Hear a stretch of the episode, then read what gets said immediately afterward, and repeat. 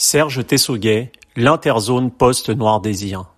Jouer, rencontrer, échanger, communiquer au travers des notes, parfois au-delà des mots, ou bien encore se servir justement des mots comme point d'ancrage sonore, aller vers l'autre, cultiver la différence, les différences, découvrir de nouvelles cultures pour créer et créer encore.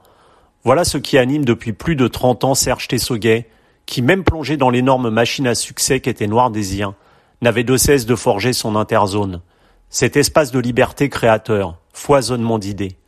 Si la vibration de la foule, massée par milliers, ce mouvement des corps qui ne font plus qu'un lorsqu'il plaquait le riff de Tostaki peut lui manquer, le guitariste aux mille projets jouit de ce retour à un relatif anonymat et profite que son esprit, moins surchauffé par le feu des projecteurs, laisse parler l'art sous toutes ses formes.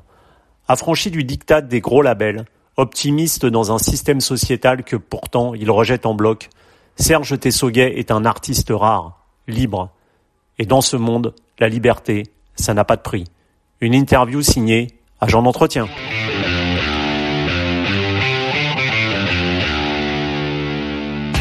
Serge Tessoguet, bonjour. Bonjour.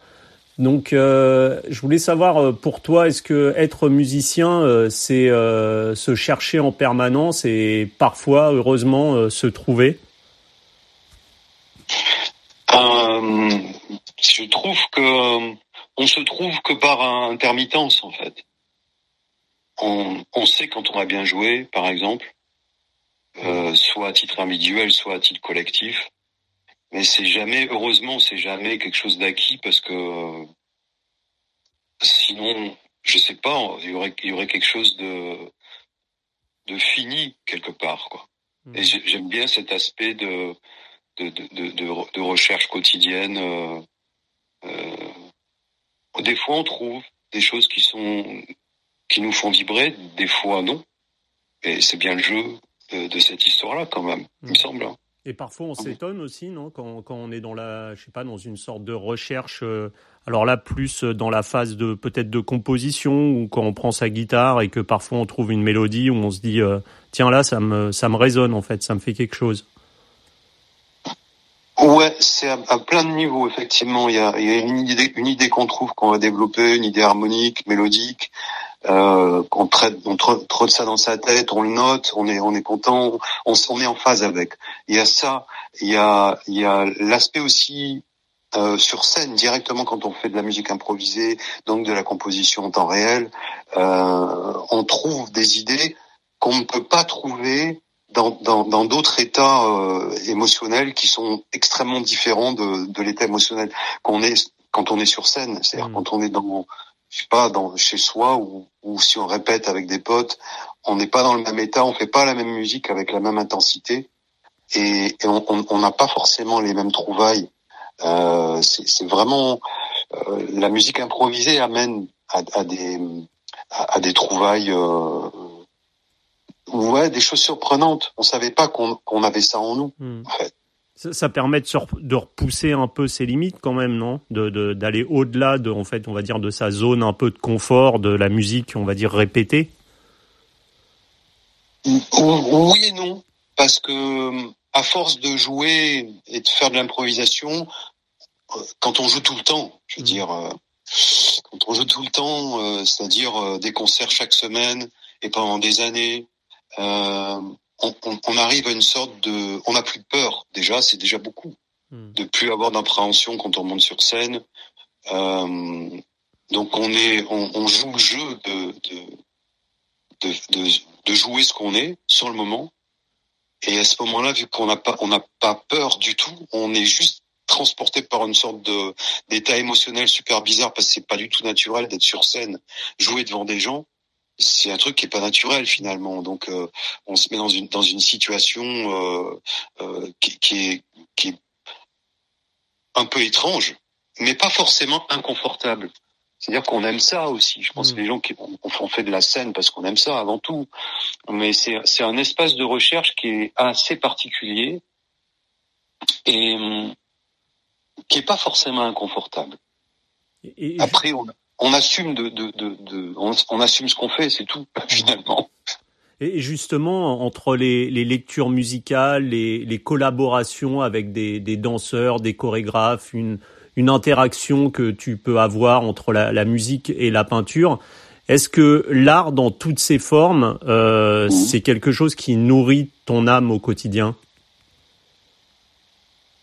Euh, Déjà, euh, au minimum, il faut écouter de la musique chaque jour, sinon c'est une journée ratée. Euh, jouer de la musique tous les jours, c'est vraiment important pour moi, en tout cas.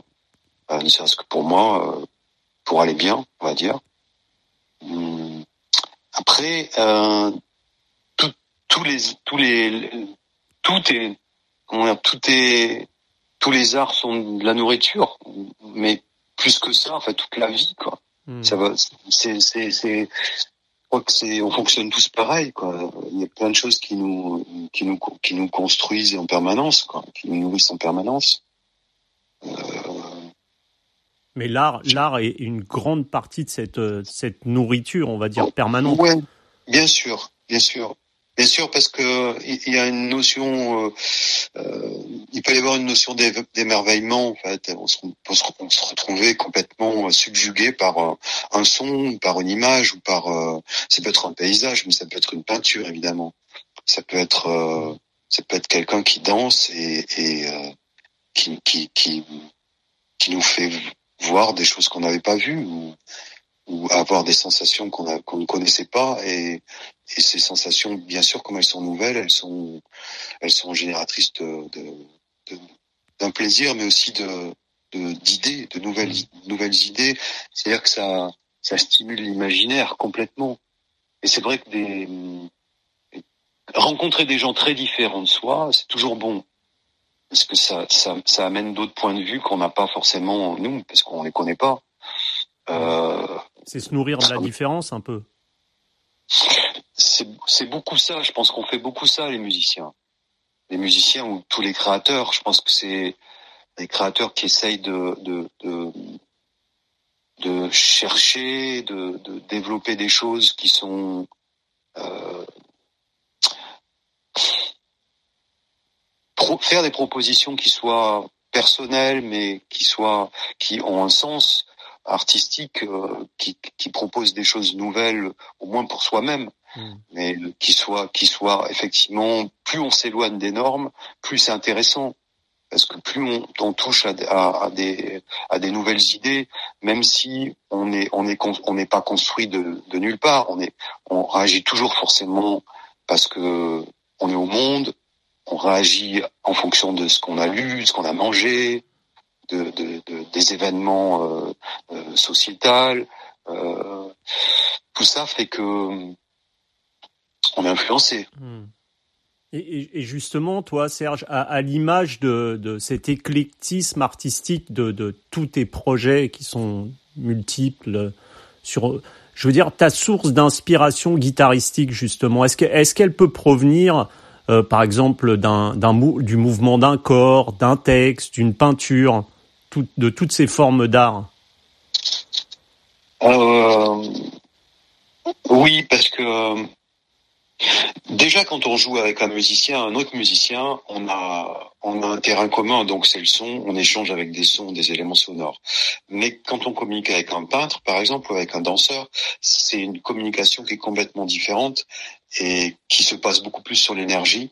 Donc on capte l'énergie de l'autre on l'assimile et, inversement et, on, on, se on, construit ensemble quelque mmh. chose même si c'est des arts qui sont euh, comme la peinture et le duo que j'ai avec Paul Ross par exemple la, la, peinture et la musique sont des arts qui a priori n'ont rien à voir ensemble euh, pourtant on communique de façon très très proche et de façon très intense tous les deux c'est-à-dire que sa peinture nourrit ma musique, c'est-à-dire qu'elle elle me permet d'envisager de, ma musique d'une autre façon.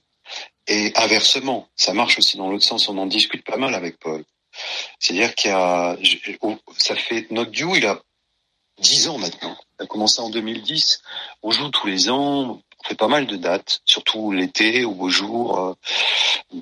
Et donc c'est des rendez-vous qui sont qui sont ponctuels chaque année. Euh, euh, on doit faire une, une, entre 10 et 15 dates par an. Et, et à chaque fois, c'est des d'une part retrouvailles amicales, ça c'est sûr, mais euh, mais au fil des années, sa peinture m'a beaucoup influencé, a beaucoup influencé mon jeu. Mhm. C'est-à-dire que je conçois, quand je regarde, je le regarde travailler quand je vois comment il travaille, qui met un, une, une, un fond euh, sur, sur, sur une toile, sur il, peint des géants qui font 4 mètres de haut, donc c'est c'est très particulier. C'est il y a une énergie folle dans cette dans cette peinture qui est très grande. Euh, euh, si je fonctionne par couche comme lui, ça a un sens aussi. On peut se laisser prendre au jeu de la similitude euh, dans l'action et dans l'énergie. Après, je trouve que les, la paraphrase, elle, peut être, on peut se retrouver à certains moments exactement au même moment en train de faire la même chose. Donc, ça peut marcher, mais, mais très vite, quand ça arrive, il faut que ça arrive par accident, je trouve. Euh, on peut le provoquer, mais ça doit quand même surgir de quelque part avec un, un, une vraie énergie. Euh, sinon, on est de la paraphrase pure et simple et ça n'a ça, ça n'a pas de sens, ça n'a pas de force en tout cas. Euh, mais dès qu'on a atteint ce point-là, il faut absolument le lâcher tout de suite parce que c'est des choses qu'on peut pas qu'on peut pas maîtriser euh, sur le sur le long terme parce que sinon on est dans la reproduction et dès qu'on est dans la reproduction, on perd en spontanéité. Mmh. D'accord.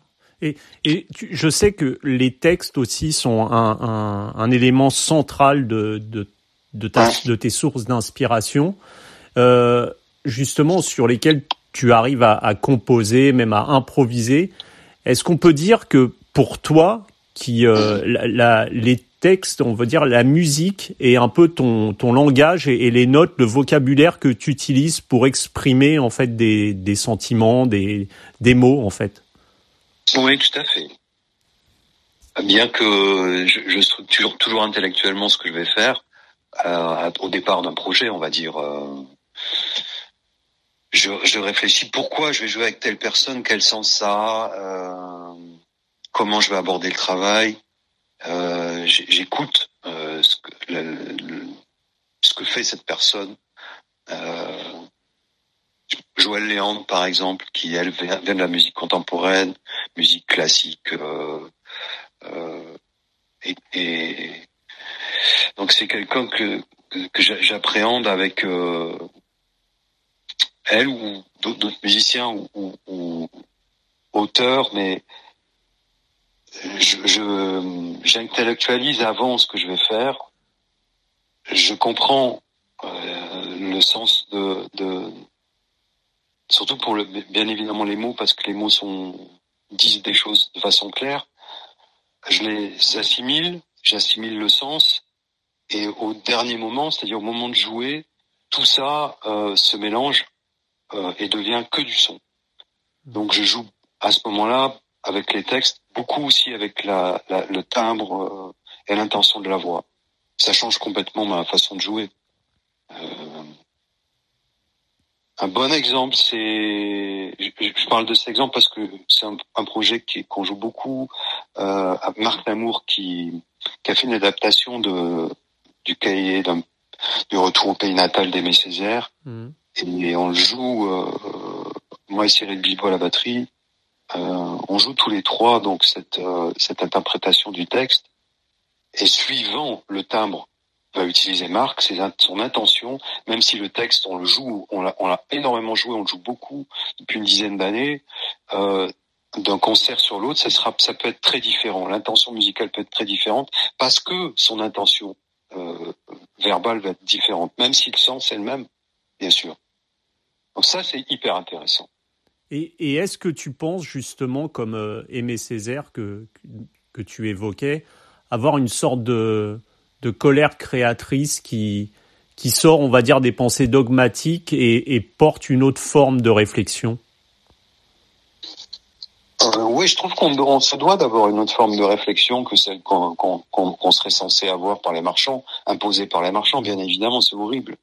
Euh, évidemment, ça nous met en colère. Quand, euh, puis, on est tous comme ça, je veux dire. Quand on est, euh, quand on est adolescent, on est, on est en, bataille après après le monde entier. Après, on, en, fait ou pas quelque chose. C'est quelque chose qu'on peut structurer pour pour après développer quelque chose qui est créatif et proposer quelque chose. Ça, ça m'intéresse. Mmh. Mais bien sûr, je, je reste, je reste, euh, je reste en réaction en tout cas. Et euh, musicalement, je sais que tu as, tu as été un peu euh, élevé au son de que ce soit Django Reinhardt, Jimi Hendrix ou Angus Young d'ACDC.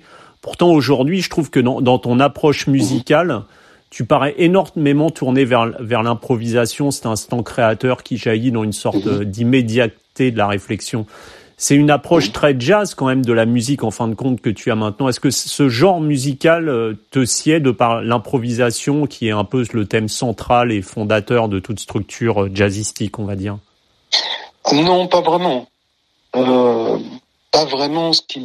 Je pense que les, tous les musiciens, on a toujours improvisé de, de, de, depuis que la musique existe. On ne fait que ça finalement mais euh, enfin pas que ça, mais bien sûr après il y a il y a toute il y a toute la musique écrite et la musique dite savante qui est qui, est, qui, a, une empreinte euh, vraiment très forte sur dans, dans nos cultures, mais, euh, mais je pense des gens comme Bach, euh, c'est quelqu'un qui a improvisé forcément. Euh, c'est des gens qui il y a un côté il y a un côté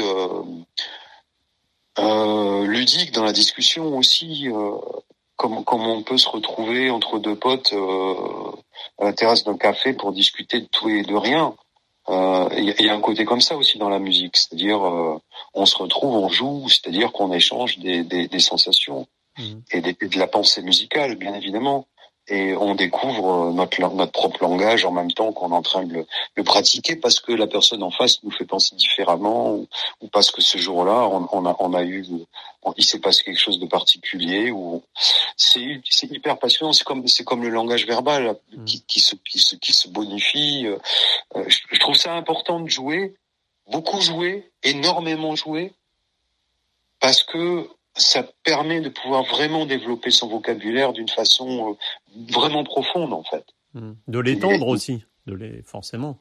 Et forcément de l'étendre. Ça, je trouve, je trouve ça, je trouve ça super intéressant. Ça a été vraiment, c'est un moteur vraiment hyper important pour moi, parce que même si avec très peu de choses, avec deux accords, euh, on, on est capable d'improviser. L'improvisation, c'est plutôt, pour moi en tout cas, je trouve que quelqu'un qui techniquement n'est pas forcément très aguerri, euh, avec un, un, un, niveau de vocabulaire euh, assez assez restreint, peut être un super bon improvisateur, euh, contrairement à quelqu'un qui a un niveau de vocabulaire très élevé, mais qui ne sait pas improviser parce qu'il ne sait pas écouter l'autre et lui répondre. Mmh. Euh, c'est plutôt cet aspect-là qui est cet aspect-là qui m'intéresse. Euh, c'est avant tout être capable d'écouter et de répondre. et forcément, il faut maîtriser le vocabulaire. Mais au bout d'un au bout d'un moment, oui, même si on a très peu de vocabulaire, oui, il faut le maîtriser. Euh, parce que sinon c'est n'importe quoi. Mais plus on a de vocabulaire, plus c'est intéressant parce que du coup on, on, a on a une on a une richesse de langage qui est qui, qui, qui est là finalement. Hmm. C'est une vraie c'est une vraie quête en tout cas. Et de, de la, dans, dans, tes projets de la, de la Syrie à, à la Chine, du Japon à l'Iran, euh, du jazz à, à, la musique classique, justement, mhm. à l'heure où de plus en plus de pays se tournent vers une sorte de protectionnisme, voire pour certains de populisme, tu sembles sans frontières euh, de genre ni de pays. Est-ce qu'on, est-ce que tu, on pourrait te qualifier comme un artiste nomade un peu? Euh, Ouais, pourquoi pas. Le mouvement, c'est bien quelque chose qui est lié à la vie en tout cas, mais euh, je calcule pas ce que je fais. En fait, j'ai aucun, j'ai jamais eu de plan de carrière, donc euh, c'est, je peux pas fonctionner comme ça. Je fonctionne euh, à l'envie je fonctionne à l'envie, mais alors du coup, ça, ça, c'est l'histoire de, de battement de l'aile, de l'aile du papillon qui, mmh. qui, qui, à l'autre bout du monde crée un, euh, quelque chose. C'est bien sûr que c'est vrai, et, et c'est quelque chose qui, c'est comme ça que j'avance finalement, parce que, hum, par exemple, rencontrer Khaled El euh, donc mon duo d'Interzone, qui est un, un duo qui s'est construit à Damas il a fallu que j'aille à Damas, mais c'est juste parce qu'il y a un, énormément d'événements qui se sont passés avant, dont je n'avais aucune idée que ça me mènerait jusqu'à Damas, jusqu'à rencontrer cet homme-là, et, jusqu'à avoir l'idée de lui proposer de, faire un duo. Euh, donc c'est, à vrai dire, c'est plus une succession d'événements euh, qui sont tout petits, de détails qui font qu'on avance. Et je, suis quelqu'un qui cherche tout le temps, et, et, et je suis assez positif. Donc je cherche, je pense qu'il y a toujours des solutions à n'importe quelle situation dans laquelle on peut être, qui peut être embarrassante ou pas, du reste. Hein. Une situation qui, qui, qui, où on est vraiment bien. Au bout d'un moment, j'ai envie de partir aussi parce que euh, parce qu'il faut vivre. Et puis il faut peut-être aussi une remise en question permanente pour avancer aussi. Ouais, c'est trompeur, je trouve c'est trompeur parce que finalement je construis. Donc euh, les remises en question, je, vois bien pourquoi on emploie ce, terme-là. Il faut se remettre en question pour avancer. Oui, mais en même temps, on avance. Dans tous les cas, moi, j'avance toujours parce que j'ai des acquis. Euh, je suis d'accord sur un truc, c'est que surtout en musique improvisée, il faut tout le temps être capable de, de, de réagir à n'importe quelle situation qui est inédite. Donc ça veut bien dire se remettre en question euh, sur, dans, dans l'immédiateté de l'instant. Hmm. Mais par contre, ma réponse, elle sera forcément, euh, elle sera forcément structurée parce que je suis comme ça. Donc euh, je, je, suis plus un constructeur euh, qu'autre chose. Hmm. Mais, mais la construction provient aussi du fait, comme tu le disais, c'est du chemin de vie. C'est-à-dire que pourquoi on a pris le chemin à gauche plutôt qu'à droite à ce moment-là, ça, c'est c'est un peu c'est un peu le, la magie aussi des choses qui, qui font que tu vas vers un projet sans forcément l'avoir anticipé au, au départ. Non, c'est ça. C'est c'est des choses qui toute ma vie elle est, elle est, elle est structurée comme ça en fait. Je je je ne crois pas du tout à la chance déjà. Je, suis un énorme bosseur, je bosse tout le temps.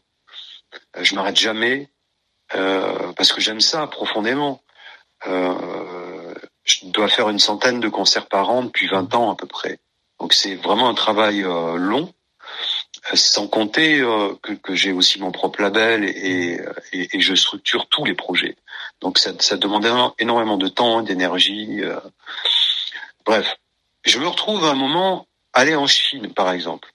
Je suis avec Paul Blois, on a invité pour aller faire un, pour aller jouer notre duo à Pékin, dans le cadre d'un festival organisé par un, par un Français, un super gars, euh, complètement passionné euh, de musique et euh, le gars n'est même pas dans, dans, dans, le milieu professionnel musical là-bas. Il est il est, il est enseignant, il enseigne le, le, le français au chinois l'université et, et ce gars nous reçoit et euh, on doit passer à ce moment-là euh, une semaine, dix jours en Chine pour une date. Et, je, dis à, cet homme-là, Johan, je dis, écoute, moi je vais avoir un gros problème, c'est c'est que si, je viens pour une semaine ou dix jours pour une date, euh, je vais tourner en rond. Je suis pas là en vacances. Je suis pas du tout dans un état d'esprit où je dois, où je vais m'arrêter pour aller visiter la ville. Euh, je veux bien me perdre pendant quelques heures, mais mais je suis pas dans cet état d'esprit-là d'être en vacances. Hmm. Donc trouve-moi des concerts, n'importe quoi, n'importe où, dans la rue, n'importe où. Je veux jouer. Et donc c'est grâce finalement à ce, à ce temps qui m'était quelque part imposé par les billets d'avion ou, l'organisation du, du, festival, qui a fait que euh, Johan m'a trouvé des concerts. Mes premiers concerts solo étaient en Chine. Donc, je suis parti de Pékin, je suis allé à, je suis allé à, à je suis allé à, à euh, je sais plus, j'ai fait euh, trois, quatre villes, quelque chose comme ça, euh, à Shanghai. Ma, ma, première date solo était à Shanghai, dans un club, et tout seul. Donc, j'avais jamais pensé de ma vie que mon premier concert solo, déjà, je savais même pas si j'en ferais dans ma vie, solo guitare, je veux dire. Donc voilà, serait à Shanghai. Et plus tard, euh, donc j'ai fini la, tournée, le concert avec Blois et tout. Et euh, Johan me, recontacte plus tard en me disant j'ai bien aimé en fait partir avec toi en solo. Euh, j'aimerais bien organiser des concerts solo euh, pour toi sur sur Pékin. Il y a plein de clubs. Comme c'est une ville gigantesque, on peut, on, peut, il y a moyen de, de, te faire jouer sur une semaine tous les soirs et tout. Je dis ouais, super. Par contre là, je dis j'aimerais bien une nouvelle chose, c'est que ok, je veux bien faire des concerts solo, mais je veux aussi rencontrer des gens des musiciens euh, chinois qui soient soit des gens qui font de la musique totalement traditionnelle, soit des gens qui ont une culture qui, est quelque part euh, assez proche de la mienne, euh, donc des gens de, des gens de ma génération ou des gens plus jeunes ou plus vieux, mais en gros c'est c'est la même culture. Et donc grâce à Johan, j'ai pu rencontrer des gens sur scène euh, et dont dont un guitariste avec qui j'ai monté un, un duo qui est qui, qui, a donné lieu après une super tournée en Chine euh, euh avec Xie Gang, qui est, un, qui est un guitariste qui est un peu mon frangin, quoi. C'est mmh. devenu quelqu'un, on s'est reconnu. Et, et, comme avec Khaled Al-Jaramani, c'est très très étrange comme comme euh, comme euh, comme rencontre. Mmh. Comment c'est étrange parce que on se retrouve avec des gens, particulièrement avec Khaled Al-Jaramani, parce que lui, il se retrouve, euh, il est il est arabe, euh, de culture arabe, donc musicien classique, très classique. Quand on se rencontre, il n'a jamais écouté de groupe de rock de sa vie. Et moi, je connais très peu la musique classique arabe. Mais pourquoi on se retrouve ensemble et on est juste bien ensemble?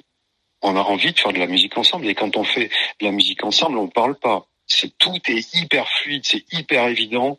Le tout le premier album, le deuxième album aussi. Mais disons, on va parler que du premier. La construction du premier album d'Interzone, on a on a passé on a passé chaque soir, euh, je sais pas, trois heures, quatre heures.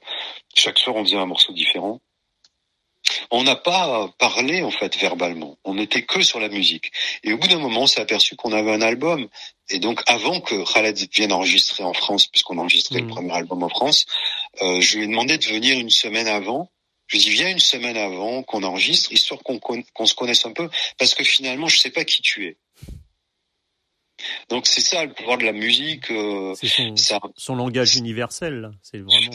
Ouais, ouais, c'est le langage du son est, est, extraordinaire quand même, parce que ça veut dire qu'on est, euh, on dépasse beaucoup beaucoup de frontières. J'ai eu exactement la même sensation avec euh, Kakushin Nishihara, qui est une chanteuse de, de, de traditionnelle japonaise, qui joue du biwa, qui est un instrument traditionnel japonais le biwa, c'est une anecdote mais hyper intéressante. L'ancêtre du biwa, c'est le oud, mmh. qui a traversé euh, l'Orient, la Chine et qui a mis des milliers d'années, qui, qui, est devenu le, le biwa, euh, un instrument traditionnel japonais joué que par les samouraïs pendant des siècles. Et elle, elle, elle perpétue la tradition des, des, des, des de la musique classique euh, à travers euh, cet instrument-là. Elle interprète des, pièces du XIe siècle euh, avec euh, des, chants qui ont à voir justement avec ces histoires de samouraïs.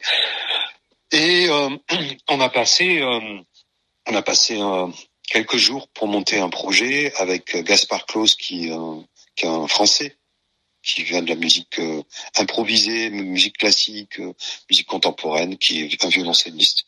Et on a quasiment pas échangé un mot parce qu'on n'avait pas le temps d'échanger de, de, hmm. de, verbalement. Et, et en plus, faut savoir que c'est c'est compliqué verbalement quand on se retrouve avec quelqu'un euh, comme quelqu'un qui est d'une culture japonaise, de culture japonaise, qui a pas du tout les mêmes codes que les que les nôtres. Hmm. Donc c'est-à-dire que moi quand je dis par exemple à Gaspard ça va, j'ai une proposition musicale, t'en penses quoi? Ça te fait, t'es bien avec, c'est-à-dire qu'on communique très vite si ça, si ça, si ça lui parle pas, on change tout de suite. Évidemment, on, on, on, fonctionne hyper vite comme ça, mais on peut pas fonctionner comme ça avec avec quelqu'un d'une culture radicalement différente, parce qu'on peut on peut paraître très impoli hmm. et, et on ne sait pas. On sait, je sais par exemple cette personne Kakushin Nishira ne peut, ne peut pas me dire non dans sa culture. Donc c'est très difficile, c'est très délicat de se dire, euh, voyons, je vais faire une proposition musicale, est-ce que cette proposition va lui convenir? Donc il faut bien que je lise les choses d'une autre façon.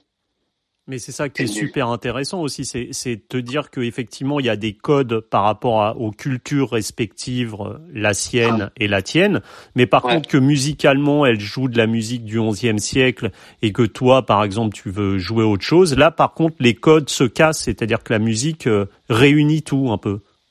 C'est-à-dire qu'il y a assez de plasticité, en, particulier, par exemple, pour Kakoshi Nishihara, elle, joue des partitions, elle joue carrément une partition. Mais sa partition, elle est suffisamment malléable pour, pour intégrer des, des intentions musicales hmm. qui soient très différentes de, de sa culture. Hmm. Et ça, c'est assez fantastique. Mais ça, c'est la, c'est aussi l'intelligence, la, force de cette musique-là, euh, c'est-à-dire les partitions. Je, c'est des partitions graphiques que je j'avais jamais vu ce type de partition. Et je lui demandais, c'est quoi? C'est quoi ton ton ta, ta, ta marge d'improvisation, d'interprétation, pardon? Et en fait, elle est elle est assez énorme. Hmm. Donc, euh, elle elle est euh, elle est perméable. Et finalement. Et tu, tu l'évoquais un peu plus tôt, Serge, tu as décidé de, de fonder ton, ton label alors que les maisons de disques ont dû, je suppose, sur ton passé de guitariste de Noir Désir, te faire les yeux doux après la séparation du groupe et vouloir euh, peut-être sortir un album estampillé euh, Serge Tessoyet, euh, guitariste de Noir Désir. Ce label que tu as fondé, c'était un souhait tout autant de sortir de, de cette image qui te, qui te collait à la peau, tout autant que le fait de peut-être ne pas être modelé selon des désirs de chef de produit de label? Ah, alors, euh, à vrai dire, euh, c'était très clair pour moi cette décision parce que j'ai dit non à quand, j'ai arrêté le groupe, après, j'ai eu pas mal de propositions de, de l'industrie de la musique et euh, des, des, propositions qui m'ont vraiment pas intéressé mmh. artistiquement. Donc j'ai dit non à tout. Et après, ça s'est très vite dans, dans, le milieu de toute manière. Et puis plus personne m'a jamais appelé. Et, et, tant mieux parce que du coup après j'ai pu euh, j'ai pu faire ce que je voulais faire. Parce que, disons que je fais je fais une musique qui est, qui est très loin des, des musiques normées. Donc euh, euh, c'est des c'est des c'est des univers qui, qui cohabitent pas, qui, mais qui vivent en parallèle les uns des autres. Et euh, heureusement que c'est possible encore de pouvoir faire comme ça, bien évidemment. Donc par choix, euh, c'était c'est des choix euh, philosophiques, politiques, et bien évidemment. j'étais, moi, j'étais mal à l'aise dans, dans une majeure parce que si je continue de rester dans dans dans dans, dans, dans en, contrat avec une majeure, ça veut dire que quelque part je continue de nourrir ce, ce, ce système-là et, et euh, j'avais envie de faire autrement parce qu'à ce moment-là, je me trouvais bien que je, je veux pas cracher dans la soupe parce que j'en ai bénéficié. Hmm. Bien évidemment, dans toutes les débuts des années Noir Désir et tout ça, c'était euh, c'était très bien qu'on soit sur euh, sur sur un gros label. On a on a on a bénéficié de, de de la structure, de la structure aussi. De la structure et puis d'aide. Je veux dire, les gens avec qui on a travaillé à l'intérieur du label, c'était aussi des gens passionnés. Il y avait des gens vraiment super. Donc je peux pas, je peux pas, c'est pas rejeter en bloc tout le monde. Ce serait vraiment euh, malhonnête. Hmm. Mais par contre, euh, au fil de la vie euh, et la société vraiment changeante, autour des années 2000, il s'est passé quand même tout un tas de phénomènes dus à l'explosion d'Internet qui ont fait les majors n'ont pas voulu voir le changement qui avait, euh, qui était énorme, et on, l'ont pas vraiment anticipé. Dans tous les cas, ils l'ont anticipé d'une façon que j'ai trouvé euh, qui me mettait en porte-à-faux moi. C'est-à-dire que je me suis dit, il y a un moment où il, va falloir que je devienne complètement indépendant euh, parce que je ne veux pas je ne veux, je veux arrêter de, de, nourrir ce système avec lequel je suis pas, mmh. je suis pas encore. En l'occurrence, il y avait cette euh, cette euh, proposition de loi euh, concernant le piratage, par exemple, ce que les gens écoutaient ou pas chez eux. Il y avait cette histoire de loi Adopi. Hmm. Voilà. Moi, j'étais pour l'idée qu'il y ait une caisse commune dans laquelle tout le monde met de l'argent et après cet, cet argent soit est redistribué euh, chez les créateurs. Euh, au lieu de ça, il y a eu euh, la loi Adopi qui a été passée, qui était une loi qui fliquait les gens chez eux et qui n'était pas réalisable. Parce que là où en plus les majors ont rien vu venir et les, politiques non plus, parce que c'est des gens qui sont trop vieux dans leur bureau et qui, qui n'imaginent pas qu'il y a des gens qui sont jeunes et qui contournent directement les lois. Donc c'est super, ça a été super mal foutu cette histoire. Mais dans tous les cas, leur, leur idée c'était quand même de fliquer les gens chez eux. Et c'est quelque chose qui m'a qui qui m'a qui m'a pas plu du tout et dans le même moment il y avait cette histoire de de, de mise en route de streaming de la musique en streaming mmh. euh, et, et j'étais j'étais pas du tout d'accord avec euh, euh, non pas le streaming parce qu'en soi le streaming c'est vraiment extraordinaire comme comme outil c'est un outil génial mmh. et vraiment génial. Je, je, trouve ça extraordinaire de pouvoir avoir une banque de sons, de de de de, de, de possibilité d'écouter n'importe quel type de musique du monde entier. C'est génial. Ce qui est vraiment lamentable, c'est que c'est la rémunération qui est faite pour les, les, les, auteurs et les compositeurs qui est ridicule. Et à ce titre-là, par exemple, alors que la rémunération a doublé euh, depuis l'époque, hein, mmh. c'est-à-dire que maintenant pour gagner 20 euros, je dis bien 20 euros, il faut que j'ai un million d'écoutes. Donc à l'époque, il fallait 2 millions d'écoutes pour gagner 20 euros. Donc déjà, on a doublé notre euh, ce, qu'on gagne, c'est fantastique. Hein.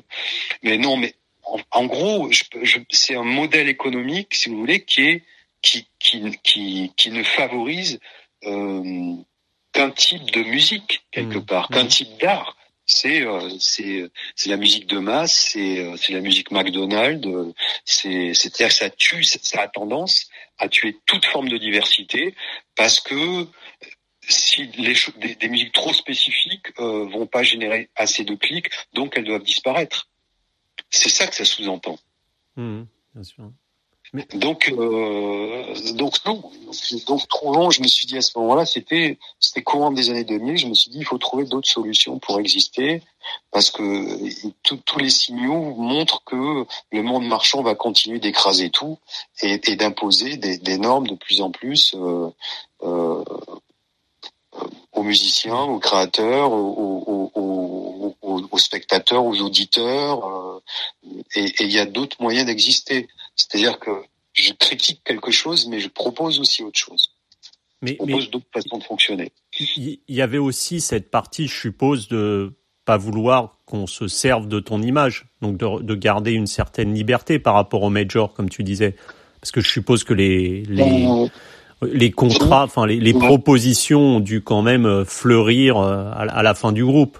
Donc c'était aussi pour toi un moyen de reprendre une totale indépendance par rapport à ça? Non, non, non, même pas, même pas. Non, non. Je pense que les, non, je pense, à vrai dire, non. Euh...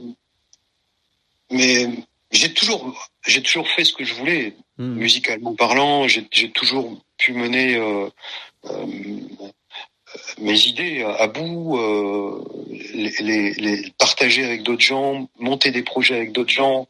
C'est toujours de la coécriture ou alors enfin un album solo solo mm. c'est c'est autre chose ça mais dès qu'on se retrouve à plusieurs on est dans un on est dans un dans un système de d'échange bien évidemment mais de construction collective et j'aime bien cette idée là de, de de se dire que la limite entre le compositeur le compositeur d'origine d'une idée mm et, et, et, et, la composition de groupe, la limite, elle est extrêmement floue entre quelqu'un qui compose pas du tout et quelqu'un qui compose dans un groupe. Hmm. Quelqu'un qui, qui ne compose pas du tout dans un groupe va être aussi important que le compositeur, à mon sens, parce que son, son, sa personnalité, son jeu, son son va faire en sorte que ça sera un élément dans le groupe qui sera indissociable de l'élément que, va, que, que, que les idées des autres groupes, des autres membres du groupe. Hmm. C'est ce que je veux dire? Ouais, Et c'est souvent on oublie ça. Donc pour toi, par exemple, dans un groupe, euh, les tous les membres sont sont un seul en fait. Ça fait une unité. C'est c'est sûrement sûrement pour ça aussi que vous n'avez pas décidé de continuer après euh, l'aventure euh, Noir Désir que vous avez décidé d'arrêter aussi. Parce que comme tu viens de le ah, bah, dire, c'est non après je, je sais pas. Moi, j'ai moi j'ai plus de relation euh, ouais, je sais bien. ok avec qui que ce soit du groupe mais mais ils auraient très bien pu continuer sans moi. Je veux dire c'est moi qui ai arrêté le groupe. Je suis parti. Hmm. donc après c'est c'est leur choix. Je sais pas ce qui s'est passé. Mais euh, mais par contre euh, je trouve que quand, quand on parle de son de groupe Hmm. On parle toujours comme ça finalement, les Stones ou j'en sais ou, ou, le groupe d'à côté, de, de, du local d'à côté. C'est pareil, tu chaque son, chaque groupe a son propre son. Euh, et, et, et, et, souvent, euh, si on enlève un élément, le groupe ressemble plus à rien. On perd cette sonorité, on perd cette, euh, cette, osmose en fait. On perd, la, on perd non seulement la force, mais l'identité du groupe aussi. Hmm. Il y a, je dis, des idées, des idées musicales. Tout le monde a des idées tout le monde en a. Il y a de la mélodie, euh, c'est pas c'est pas tu vois, les, les notes sont quand même assez c'est assez limité quoi. Mmh, enfin, mmh. c'est pas infini. On est on n'est pas dans un fantasme, je ne sais quoi. Euh, je pense que, je vois les choses de façon beaucoup plus simple que ça. Je pense que c'est qu'un travail. C'est un boulot énorme. C'est énormément de travail pour arriver à, à s'inventer, à inventer, à trouver son son, c'est énormément de travail de de, de, de, de se définir en fait. Hmm. C'est quelque chose qui est euh, il y a, y a c'est vraiment de l'ordre de l'apprentissage. Et moi j'ai beaucoup aimé euh, découvrir euh, l'apprentissage de l'individuel à l'intérieur du collectif. Ça c'est le c'est le c'est le premier groupe qui donne euh, cette opportunité-là. C'est-à-dire qu'on on est, moi j'étais adolescent quand j'ai monté Noirdes, donc c'est l'apprentissage du son individuel, de la personnalité musicale. On découvre qui on est en rapport avec les autres. Et en même temps, on découvre aussi l'apprentissage se fait aussi en collectif. Donc le son se fait collectivement. Donc les idées se font collectivement je trouve, je trouve ça vachement intéressant. Bien sûr que les gens réfléchissent pas là-dessus, c'est normal. Chacun, je réfléchis à ça parce, parce que c'est mon métier. Hmm. Mais, mais euh, c'est assez marrant de voir, par exemple, un groupe s'arrête. S'il y a un élément du groupe qui, qui part, souvent le groupe s'arrête. Et il y, a il y a une raison à ça. C'est parce que l'aventure collective, finalement, elle tient à, à, à, à tous les éléments du groupe qui composent le groupe. Mais je trouve ça super intéressant. Ce que tu, ce que tu dis là, c'est super intéressant. C'est-à-dire que, effectivement, les gens, mais les gens évoluent ensuite. Et par contre, les gens évoluent pas de la même manière. Donc, il se peut aussi, il ouais, et il se peut aussi que dans le groupe, comme tu le dis, chaque quand tu commences jeune au lycée, comme vous avez commencé pour Noir Désir, il se peut après que chacun évolue dans des sphères différentes qui font plus forcément à, la fin une symbiose du groupe, tu vois, qui peut exister au début et qui au fil du temps s'étiole peut-être aussi. Ouais, tout à fait. Enfin, après, c'est des histoires de couples qui se séparent. Mm. Il n'y a pas que dans la musique, c'est dans tout. en fait, dans tous les, toutes les réunions euh, collectives, euh, on a toujours les mêmes schémas et c'est normal. C'est hyper humain. Mm. Et à, au bout d'un moment, on n'est plus, on n'est plus la même personne. Moi, je suis plus la même personne maintenant qu'il y a 20 ans, bien évidemment et tant mieux. Et, par contre, je conçois très bien que quelqu'un puisse faire la musique, la même musique toute sa vie. Et moi, je suis incapable de faire ça parce que parce que ça m'ennuie terriblement et j'aurais j'aurais la sensation de tourner en rond. J'ai arrêté de faire de la chanson aussi pour ça parce que au bout d'un moment, faire toujours les mêmes accords, euh, les revisiter à chaque fois d'une autre façon, très bien mais j'ai besoin de, j'ai besoin d'air tout simplement. Mmh. Après, je conçois qu'il y ait des gens qui vont jouer du blues toute leur vie et, et ça leur suffira. Et c'est absolument pas quelque chose que je critique. Et, mais je conçois qu'au bout d'un moment, dans un groupe, quel qu'il soit, il peut y avoir euh, des, des, des différences qui, qui, deviennent des différences fondamentales parce qu'on évolue différemment. Pour plein, plein, plein de raisons. Et tu, tu, parlais justement euh, de, des maisons de disques et du fait d'être en, en, désaccord avec ce qu'elles sont devenues au fil du temps hein, et le fait que le, aujourd'hui avec le streaming concrètement l'artiste est foncièrement lésé. Est-ce que d'après toi il est encore possible de sortir la musique de son aspect euh, purement commercial qui consiste par exemple à vendre un, un artiste, donc de l'art, comme on vendrait du dentifrice ou des sodas? Ouais, ouais, il y a énormément de gens qui font, qui font ça. Je pense que c'est la majeure partie des musiciens euh, euh font ça de, toute manière. Et puis euh, euh, il y a, y a beaucoup, beaucoup de créateurs qui sont aperçus que signer dans une major, bah ils veulent pas, même si on leur offre, on, on leur je, je, ne sais quoi du reste. Mais pourquoi pas un pont d'or, comme mm. même si c'est plus du tout le cas. le cas. Mais même, admettons, admettons, je pense qu'il y a beaucoup, il y a, je sais qu'il y a beaucoup d'artistes qui refusent, qui refuseraient d'être signés dans une majeure parce que euh, c'est trop de contraintes, euh, c'est un enfermement, euh, c'est c'est une perte de liberté totale, c'est une perte de visibilité sur soi-même aussi, sur son ce qu'on veut faire. économiquement, c'est pas viable. Non, il y a beaucoup, il y a beaucoup mmh. de d'autres solutions. Alors, moi, je les ai, si tu veux, je les ai euh, expérimentés euh, il, y a deux moteurs, on va dire. Le, premier moteur, il est, au départ, il est toujours artistique. C'est-à-dire que je me suis retrouvé il y a une vingtaine d'années à commencer à, développer des, des, plein de projets par année. Et disons qu'un projet, une rencontre en amène une autre, etc. Ça fait une sorte d'effet de boule de neige qui fait qu'on est tout le temps, on est de plus en plus sur les routes et de plus en plus euh, amené à rencontrer des gens nouveaux, des gens avec qui on a des affinités et on crée des envies ensemble, des envies collectives et après on, crée des projets collectifs. Euh, ça c'est le moteur. Mais je me suis aperçu qu'en créant énormément de projets, ou en participant à énormément de projets, euh, on crée euh, énormément de possibilités de jouer. Et donc on joue beaucoup. On, on est amené à jouer beaucoup. Et si bien qu'un projet peut générer 4, 5 dates, un autre va en générer 15, un autre 30, 30 c'est énorme maintenant. Hmm. Je viens de l'époque où, où quand j'étais quand j'étais jeune adulte avec Nordès, où on faisait des tournées marathons, euh, on s'arrêtait pendant des années pour composer et puis on était rincé euh, parce qu'on avait on avait vraiment été au bout de, de quelque chose. Euh, on prenait le temps de revenir, etc. Donc c'est des mondes qui n'existent plus du tout, qui sont incomparables. Moi j'ai appris à fonctionner autrement parce qu'artistiquement ça m'a intéressé d'apprendre. Donc euh, j'ai une, sorte de boulimie dans le travail parce que j'aime apprendre des autres et, et me nourrir de plein de choses. Donc ça m'a amené à faire plein de projets, à les jouer, à jouer, jouer énormément et jouer de plus en plus que juste à un moment où j'étais où finalement j'étais en tournée de façon permanente.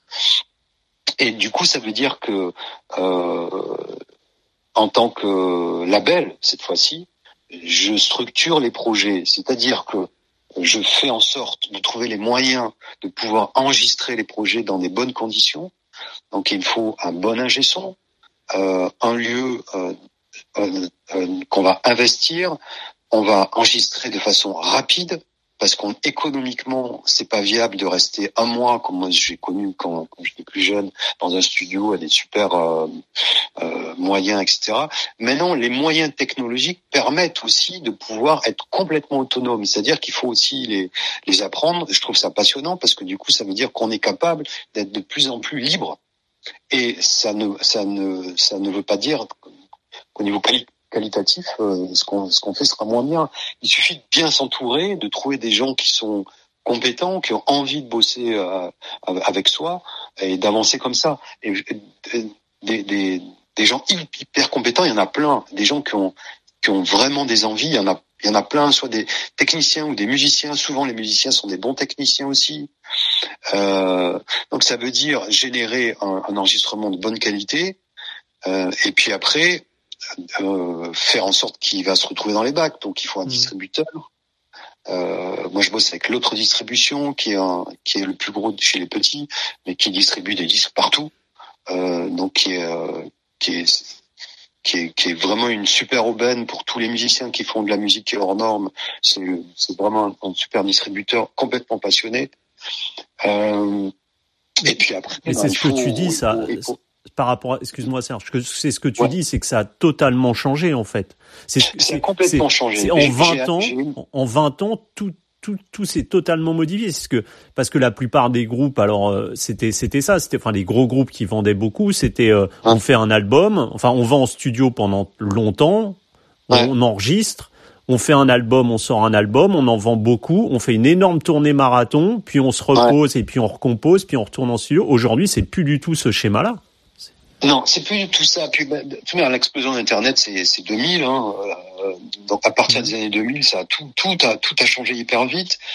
Et j'ai trouvé ça. Donc moi, c'est j'ai fait ça en parallèle. Donc, d'un côté, artistiquement, j'ai besoin de développer des projets pour la musique, pour apprendre, pour pour la vie, pour vivre tout, simplement. Mais d'un autre côté, je m'aperçois que c'est aussi un moyen de pouvoir exister économiquement, parce que c'est aussi le nerf de la guerre. Il faut de la thune pour pouvoir structurer les projets. Donc il faut, ça veut dire, j'ai appris à vendre mes disques en concert aussi.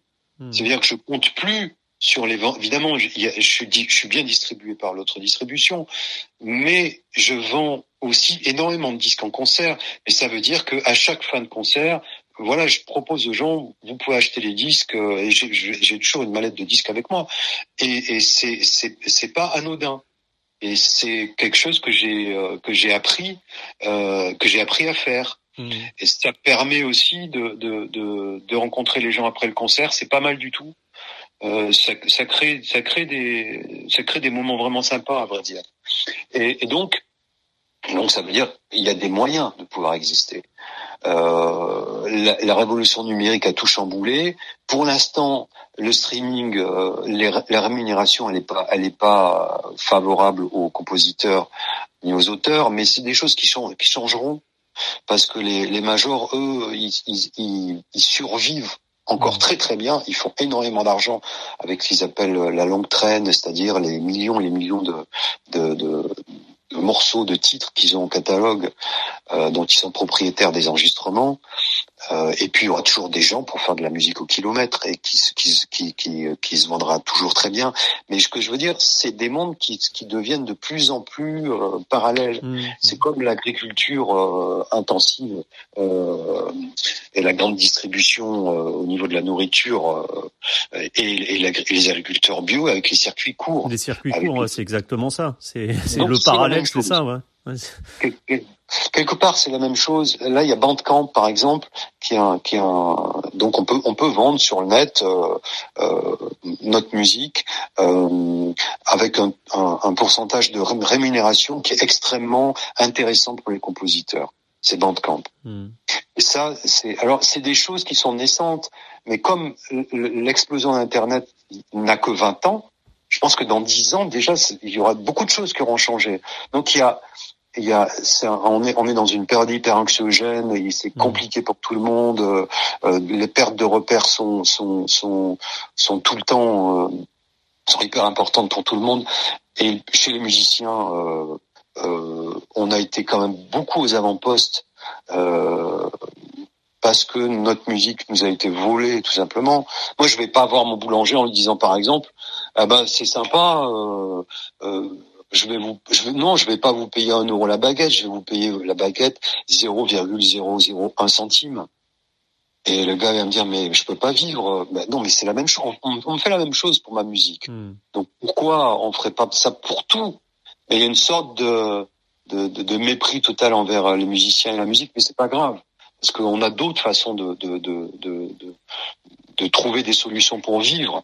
Mais euh, un jour, il y a un taxi qui a dit un de mes potes, euh, qui, qui, justement était euh, de cette histoire de, de, de musique qui n'était pas, on était, en gros, on est, on est, on est plus que sous-payé, c'est ridicule, par le streaming. Du coup, euh, cette personne lui a dit, mais vous devriez faire un, vrai métier la semaine et, faire de la musique le week-end.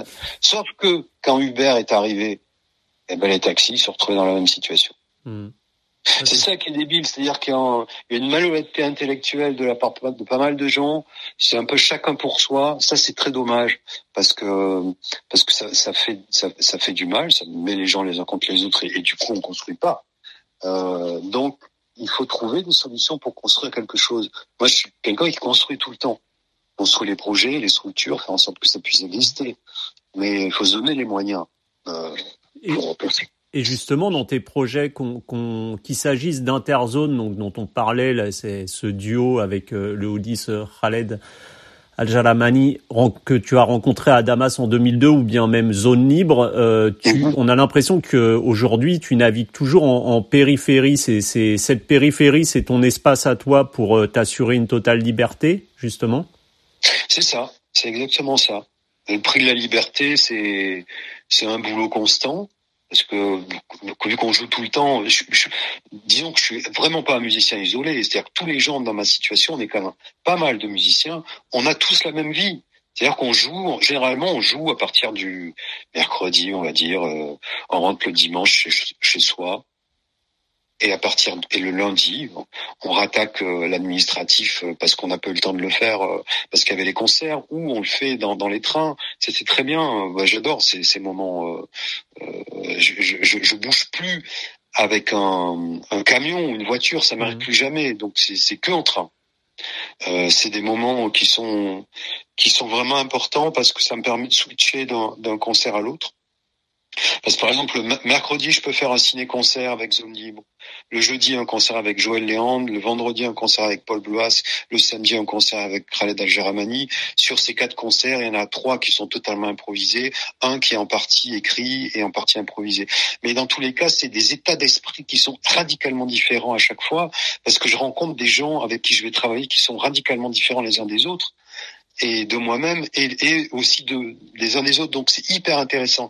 Donc j'ai besoin de ce sas de, de, décompression de mentale qui est super intéressant d'avoir. Donc c'est pour ça que j'aime bien voyager en train.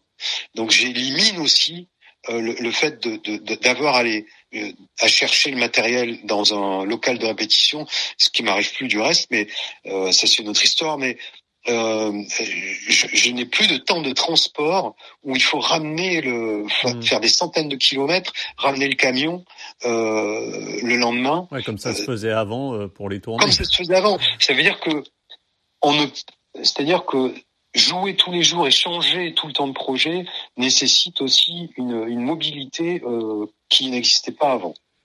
Et cette interzone, euh, on pourrait le qualifier comment cette rencontre justement entre deux instruments, deux cultures dont on, on parlait tout à l'heure, qui, qui se font écho comme ça et qui sont un peu le, le prolongement du festin nu de Berhoff. C'est, c'est, c'est quoi cette, cette interzone que tu as que tu as voulu créer en mélangeant ces deux univers? Euh, Déjà oui, c'est vrai que ça part du festin nu. C'est le point de départ, effectivement, et euh, euh, c'est créer son propre espace. Il y a pas mal de mots pour définir ça. C'est des failles. C'est des. Euh, J'avais fait un album avec euh, qui était euh, qui s'appelait L'angle mort avec euh, Amé, la rumeur. Mm. Qui m'avait, c'est lui qui m'avait proposé de, de, monter un projet rock rap. il m'avait dit j'aimerais bien que tu rencontres Kazé. Et à l'époque, moi j'étais très proche d'Amé la rumeur et j'avais j'avais fait jouer la rumeur en, en, première partie de de, euh, de sur la dernière tournée. Ils avaient fait une dizaine de dates. On était devenus euh, très proches. Après, j'avais fait des créations avec eux. Je les avais emmenés au Marathon des Mois à Toulouse. On, on avait pas mal bossé. J'ai pas mal bossé aussi pour eux sur leurs albums. J'ai fait des apparitions. On a fait de la, on a fait un peu de scène et tout. J'étais assez proche d'Amé. Et un jour, ils me proposent ça. Ils disent on pourrait monter un groupe euh, et je lui dis, bah, laisse-moi réfléchir à quel, quel, quel groupe pourrait musical pourrait euh, pourrait euh, pourrait être une bonne idée. Et, et, du coup, on a créé ce projet. Le premier album s'appelait L'angle mort. Et c'est des interzones. Hmm. C'est des endroits en fait qui permettent de pouvoir, euh, ouais, de pouvoir être libre proposer, en tous les cas, des choses qui sont personnelles. C'est des mix qui sont personnels. C'est des, c'est, on malaxe des choses qui, on n'invente rien. Bien sûr qu'on n'invente rien. Si c'est, c'est une, c'est une somme de, c'est toujours la somme de la, de, du nombre de gens, des, du nombre de gens qui composent un, projet et, du nombre d'idées de, de, qui se qui fusionnent, qui se qui se qui se qui se contactent, qui se confrontent, qui, ouais. qui, se confrontent exactement, qui sont des fois c'est rugueux, des fois c'est des fois c'est pas cool euh, parce que c'est c'est quand, quand ça vient du jaillissement, euh, des fois c'est volcanique euh, et j'aime ça. C'est il y a une urgence dans le travail, euh, il y a une énergie extraordinaire. Euh, c'est quand ça génère ça, je trouve ça fantastique finalement. Parce que du coup, on ne fait que créer des des des des des, des, des hybrides tout le temps, tout le temps. Mais finalement, on a toujours fait ça depuis la naissance de, l'humanité. Enfin, mmh, mmh. c'est hyper logique. Mais... On s'y brille tous les uns les autres en permanence. C'est marrant parce que cet, cet état d'esprit que, que tu as, il date quand même pas d'hier, parce que je me souviens qu'on t'avait interviewé pour, euh, pour Guitare et Clavier en 96 avec Silence Radio, et puis en 2000, tu avais sorti euh, On croit euh, qu'on en est sorti.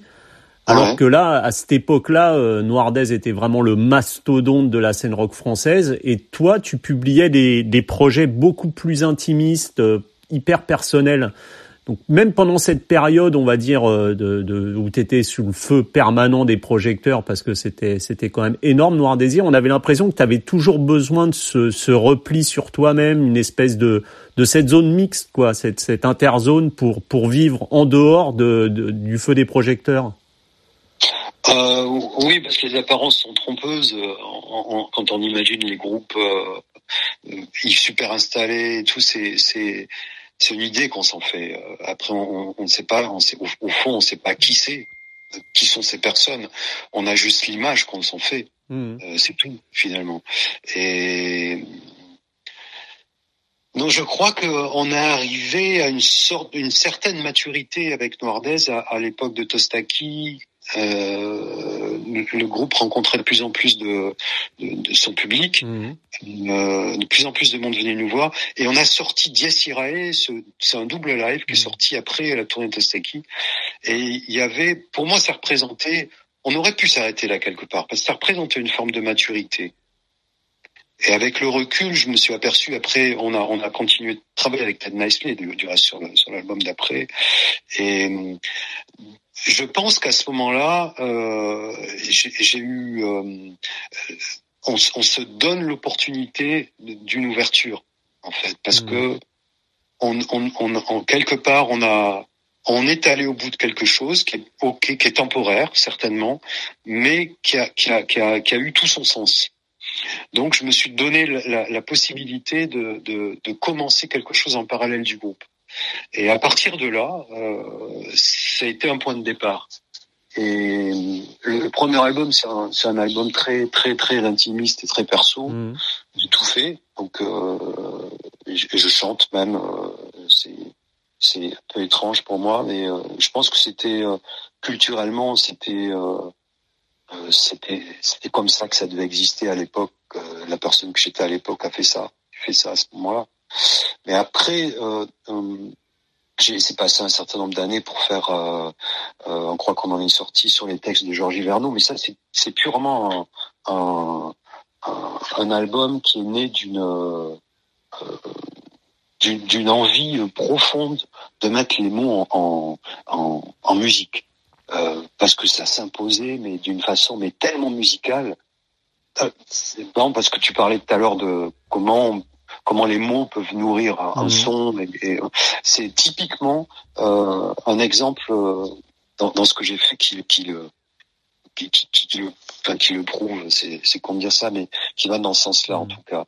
C'est-à-dire que c'est un bouquin que j'ai découvert, j'ai lu, euh, qui m'a complètement euh, chamboulé parce que j'ai appris sur l'humain des choses très positives, vraiment vraiment fortes. Euh, même s'il parle d'un contexte de, de, Seconde Guerre mondiale, d'un, prisonnier, lui-même est prisonnier, c'est un, il est prisonnier euh, dans les off-flags, c'est un officier euh, de, de l'armée française, et donc il y a tout un tas de réflexions sur l'humanité dans les camps. Euh, aussi bien de, de, du côté des prisonniers que du côté aussi des, des gens qui les gardent, c'est-à-dire les Allemands. Euh, et c'est, c'est très, c'est, c'est passionnant comme bouquin sur comment on peut on peut apprendre sur l'humain. Et j'ai redécouvert ce bouquin un an plus tard. Mmh. m'avait vraiment marqué. Et à ce moment-là, je l'ai lu avec une rythmique euh, qui, que j'avais pas vue au premier, du premier abord. Et à ce moment-là, je me suis dit, ben, il faut absolument faire un, album. Donc, euh, je l'ai fait euh, alors que le mouvement slam n'existait pas du tout. Mmh. Euh, bien sûr que j'ai rien inventé parce que cette histoire de slam et tout ça, je pense c'est vieux comme le monde aussi. Euh, mettre des, textes avec la musique et, pas forcément chanter, c'est, c'est l'histoire des contes. Enfin, ça a toujours existé.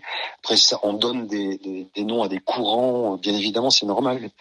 Et dans tous les cas, je l'ai fait complètement euh, en dehors de tout. quelque part c'était une vraie, c'était quelque chose de vraiment intime euh, euh, dans la démarche. Mmh. J'ai tout, j'ai tout fait, j'ai fait le, le, le, découpage du texte, et puis après j'ai trouvé la musique qui pourrait aller avec le découpage que j'avais fait. Et j'ai passé neuf mois où je me suis enfermé dans, dans ma cave. Neuf mois, je suis pas sorti. Euh, J'étais très long à l'époque, euh, beaucoup plus que maintenant, parce que j'ai manqué beaucoup d'expérience. Euh, et il, il, est sorti, il est ressorti cet album. Et après, je l'ai, à partir de là, j'ai beaucoup, beaucoup joué euh, sur scène. Et sur scène, j'étais sans guitare. Euh, je voulais que les gens soient concentrés sur le texte. Donc j'avais un, une bande son qui défilait. Je disais le texte et j'avais deux peintures de Paul Bloise qui m'accompagnaient. C'était mon groupe. Hmm.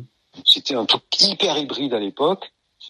Euh, et les sons, les sons de de, de, de cet album-là, on, on, on, nourrit très, fortement le, le dernier album de Noirdez, par exemple. Ça aussi, c'est intéressant parce que juste pour parler des histoires de porosité Mmh. entre les, les, les, les, projets perso et les projets collectifs. Mais on fait tous ça, donc on connaît tous ce truc-là. Euh, pas forcément dans la musique, on vit quelque chose, ça va influencer euh, ce qu'on va ce qu'on va devenir et on va nourrir euh, sa famille, ses amis de, de, nouvelles connaissances, de nouvelles expériences. En musicalement, c'est très euh, c'est très palpable.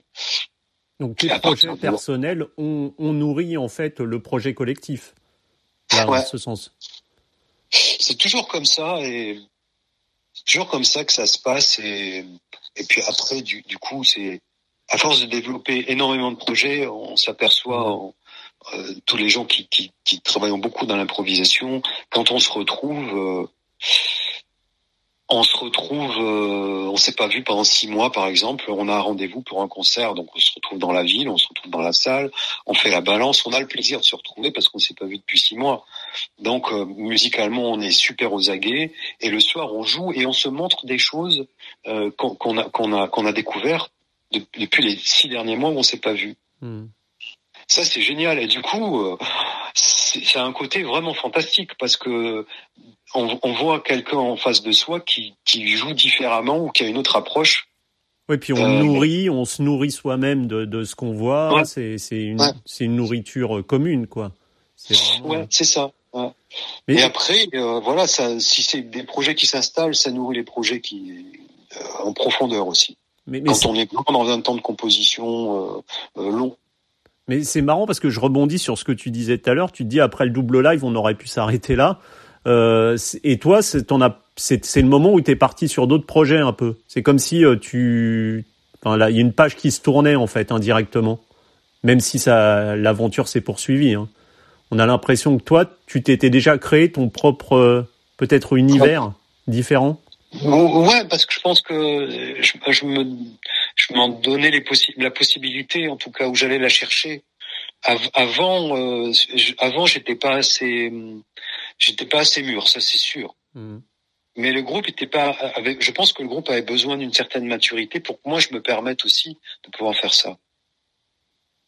Et tu vois? Ouais, ouais. Et, et par rapport à, ces, on parle de ce, ce, ce moment euh, étrange qu'on connaît aujourd'hui, enfin étrange même, hyper anxiogène qu'on qu connaît encore aujourd'hui, avec cette mmh. crise euh, sans précédent épidémique. Est-ce que tu penses que que l'être humain va tirer une sorte de, de leçon de vie euh, pour peut-être, euh, je sais pas, vivre différemment, redonner un peu euh, de plus de place. On en parlait tout à l'heure à, à, la nature, au circuit court, une autre forme de consommation, peut-être moins vers un, individualisme qui s'est accru au fil des années. Est-ce que tu as un côté un peu positif par rapport à ça? Est-ce qu'on peut sortir de cette crise ou pas du tout? Je, euh, n'ai que ça, parce qu'il faut absolument être positif. Et moi, j'ai construit euh, mon travail là-dessus. Euh, en étant positif parce qu'il faut trouver non pas des solutions j'aime pas vraiment ce, ce, terme mais je suis passionné par par le fait de développer des, des choses idées, ouais. des, des et idées. des idées et les amener au bout et donc faut trouver des solutions pour pour les pour les pour les faire exister et je trouve ça vraiment passionnant dire c'est pas c'est j'y vais pas à rebours Et il y a beaucoup de gens qui prennent conscience de ça aujourd'hui.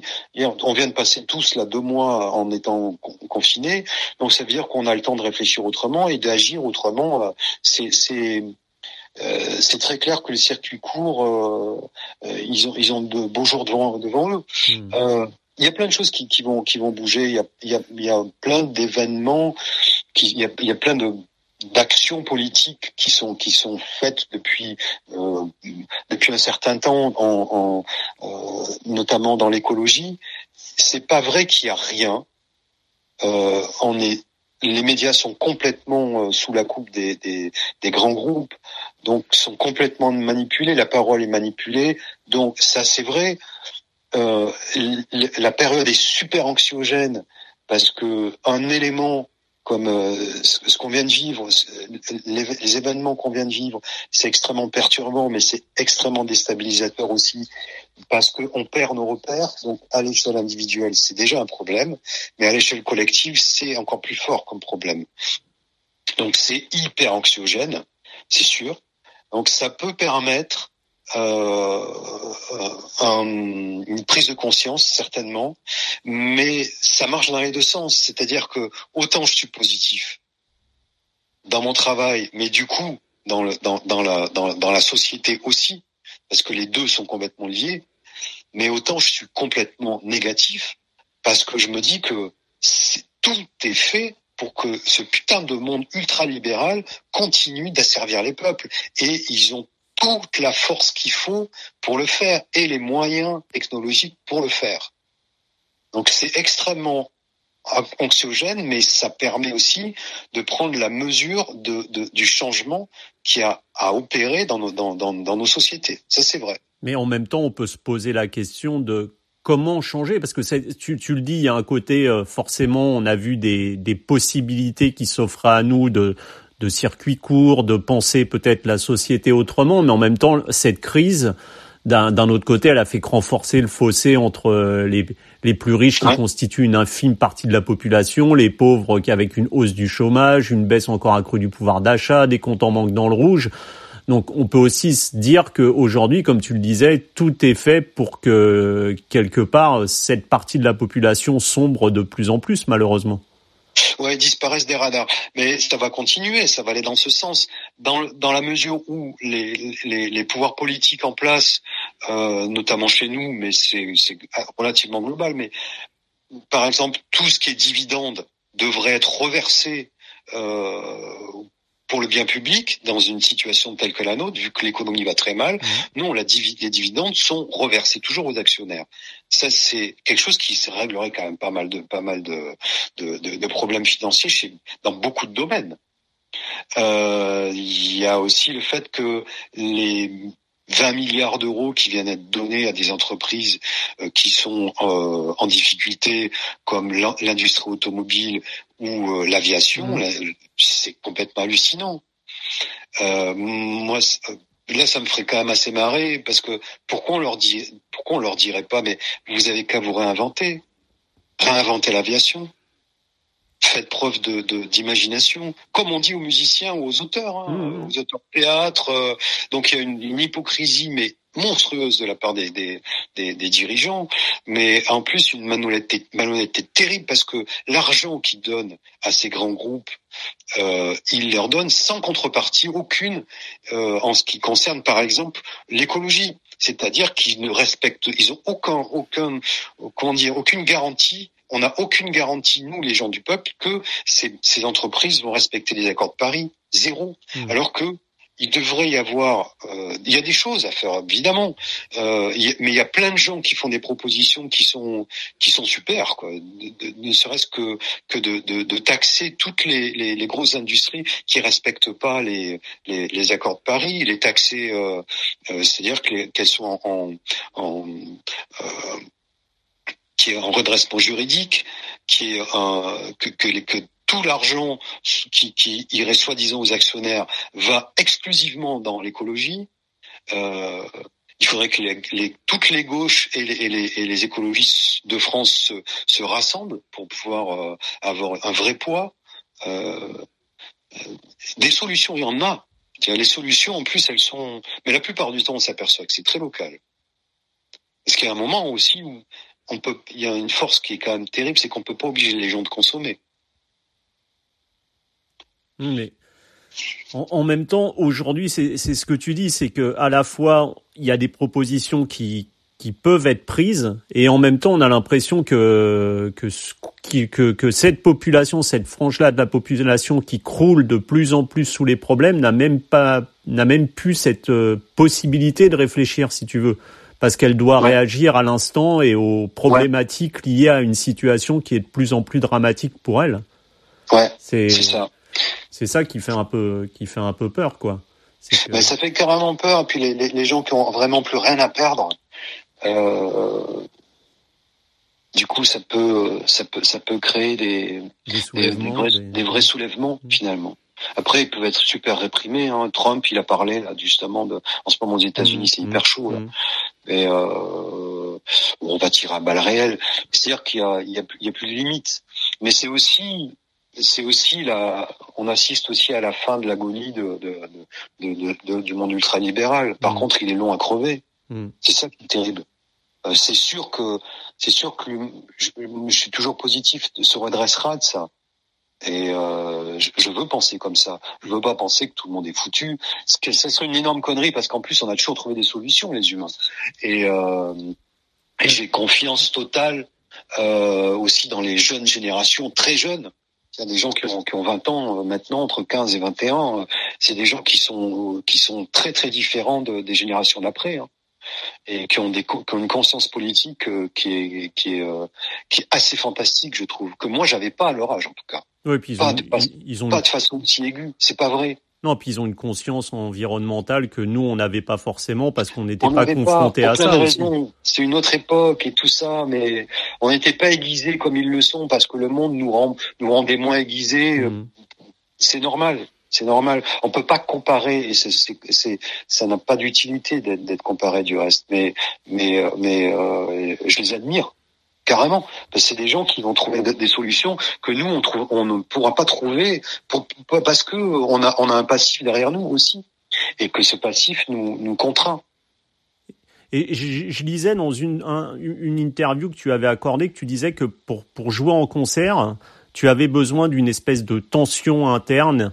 Est-ce que tu, mmh. justement, pendant ces mois de confinement, cette tension interne, tu ne l'as plus eue puisque les concerts ont été de fait mmh.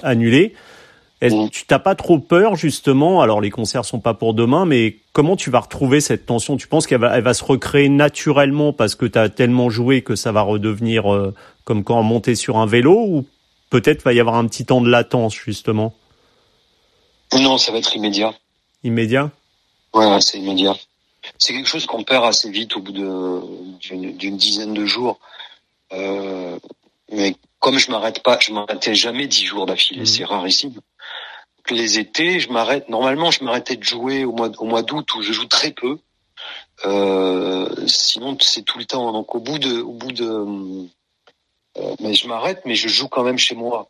Mais donc, arrêter totalement la musique, c'est hyper exceptionnel. Du coup, il y a tout qui se relâche. Euh, en ce moment, je travaille énormément, mais j'ai la tension relative au concert, elle n'existe plus, mmh. euh, et je suis très heureux de ça parce que parce que c'est juste différent, on va dire. Je crois que je suis hyper heureux parce que c'est différent. Et justement, les concerts, tu les abordes totalement différemment aujourd'hui avec euh, ce que tu disais, quasiment plus de répètes, arriver au concert le soir et se retrouver entre musiciens et commencer à jouer.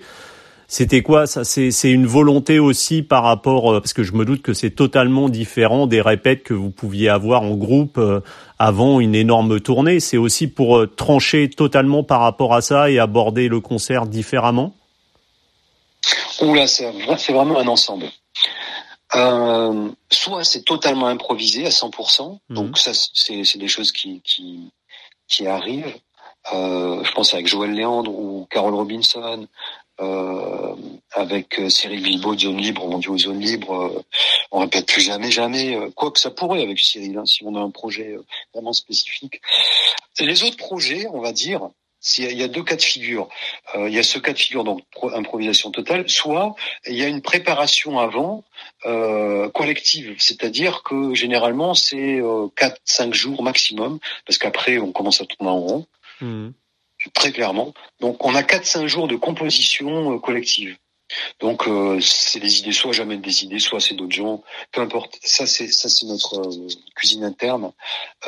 disons 4-5 jours, les, les, les, directions sont données, les, le concert est monté, euh, et après on répète plus jamais.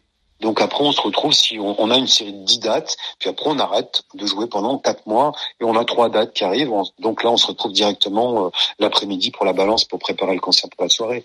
Mais j'ai une anecdote là-dessus, tiens, euh, ça me fait penser à ça me fait penser à quelque chose. Euh, j'ai fait un projet qui s'appelle Zone Libre Polyurbaine. Mhm. Il y a quelques années, c'est 2015, et je me retrouve à, avec une proposition du Festival Beauregard de, de Caen, qui est un gros festival. Euh, donc c'est une scène, euh, voilà, jouée devant euh, potentiellement 10 000 personnes. Euh, j'ai une carte blanche totale. Donc je monte le projet avec Cyril Bibo, Zone Libre.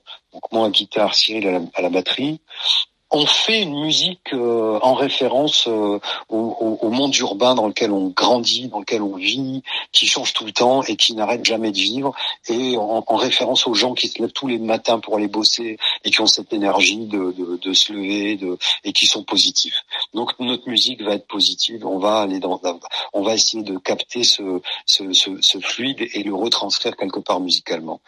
Et notre musique est hyper malléable donc c'est une sorte de, de, de, de, dialogue en permanence euh, entre moi et Cyril sur des, des, des, riffs extrêmement simples et on essaye de, de, faire vivre les riffs tout le temps.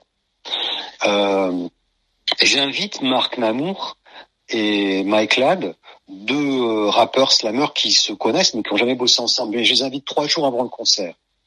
Donc euh, on se retrouve à Caen pour préparation. Euh, trois jours avant. Et la première journée, euh, on est tous les quatre. Et je leur dis bon, maintenant, vous voilà, vous avez des choses à vous dire euh, en termes de travail par rapport aux voix.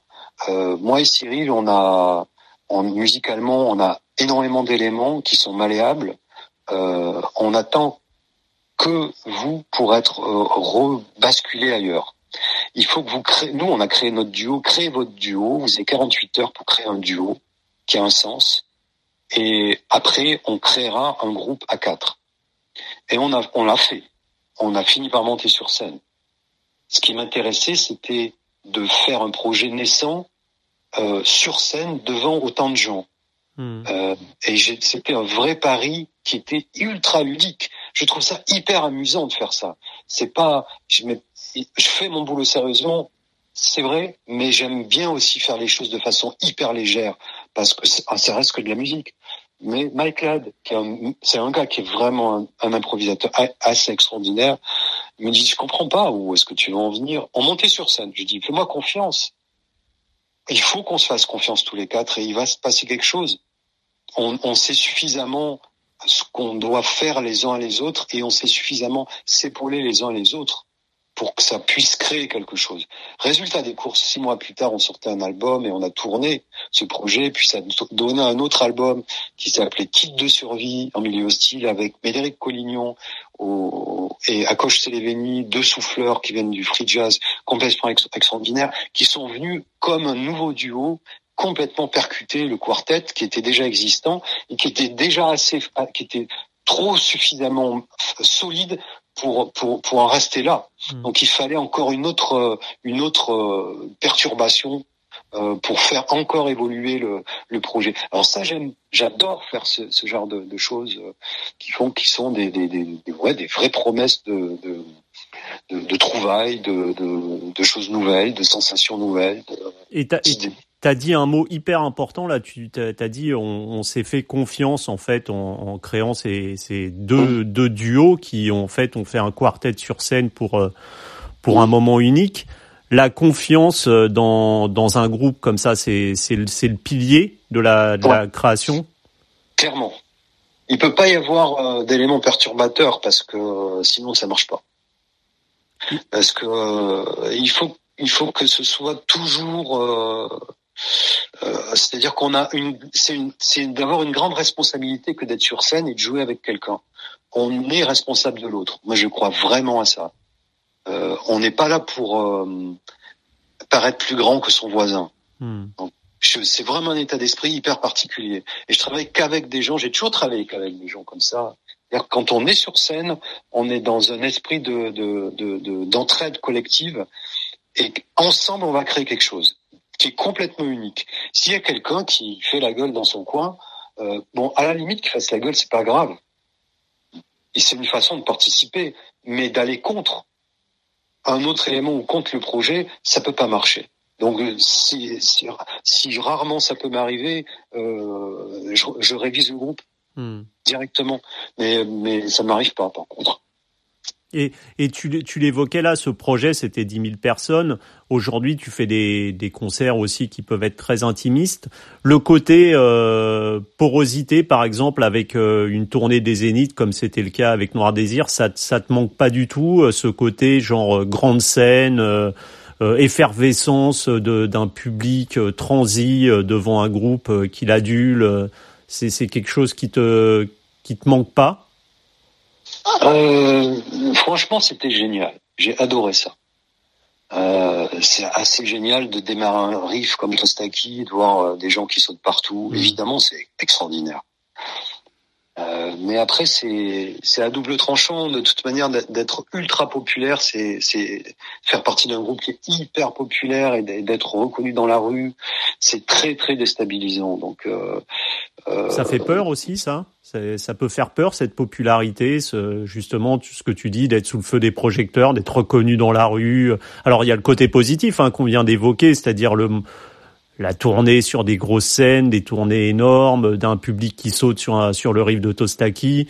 Mais il y a aussi peut-être l'autre versant, c'est-à-dire le côté où des gens s'immiscent dans ta vie, ou peut-être que tu veux garder un, un, petit côté à toi que, que tu as pu en fait, parce que tu, deviens un homme public. Il y a deux choses. Il y a la première chose qui est euh, la plus importante euh, au départ, c'est qu'on a une vraie reconnaissance du travail qu'on fait. Donc ça veut dire que notre musique, elle a, elle a un sens pour plein de gens et, et bien sûr que c'est euh, c'est euh, quelque chose de super agréable et, euh, et même valorisant, ou je ne mmh. sais quoi, qui fait plaisir en tout cas, vraiment. Après, vivre dans le regard des autres, c'est une autre histoire.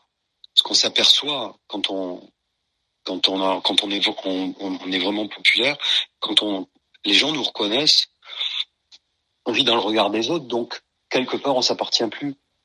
Et là où ça devient dangereux, c'est quand ça s'installe, euh, comme ça s'est installé ce que j'ai connu, c'est-à-dire qu'après, le stade d'après, qui devient hyper narcissique, parce qu'on vit dans l'idée qu'on se fait du regard des autres sur soi-même, hmm. vu que c'est tout le temps. Et c'est quelque chose qu'on on a beau aller contre ça, c'est quelque chose qui nous rattrape parce qu'on est tout le temps sollicité, euh, n'importe où ça peut être. Et on a beaucoup de courtisans qui viennent euh, donc, ça veut dire que tous les rapports qu'on a avec le monde extérieur sont des rapports faussés. Et ça, ça m'a perturbé profondément. Donc ça, ça me manque pas du tout. Euh, je, je, trouve que c'est une partie de, de du de, la notoriété qui ouais qui, qui est, vraiment c'est vraiment pas bon en fait. Ça, c'est vraiment pas bon.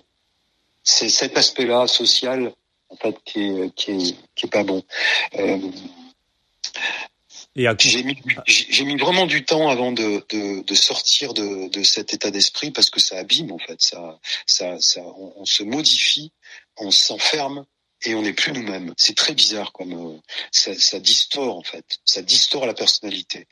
je comprends maintenant qu'il y a des gens qui pètent complètement les plombs. Il y a des gens qui partent, qui vont vivre à l'étranger, mmh. qui peuvent plus rester en France. Il y a des gens qui pètent complètement les câbles et qui qui, qui deviennent d'autres personnes finalement. Et je comprends pourquoi, parce que c'est un choc qui est extrêmement terrible. Et, et en sortir, c'est un boulot qui est vraiment difficile. Et il y a ce rapport aussi dont on évoquait, la confiance, là. C'est-à-dire que tu, tu, tu, comme la, comme la situation et la, relation est biaisée avec l'autre personne, tu, tu te demandes si tu peux faire confiance ou pas. Tout à fait. Ouais. Ouais, ouais c'est bizarre.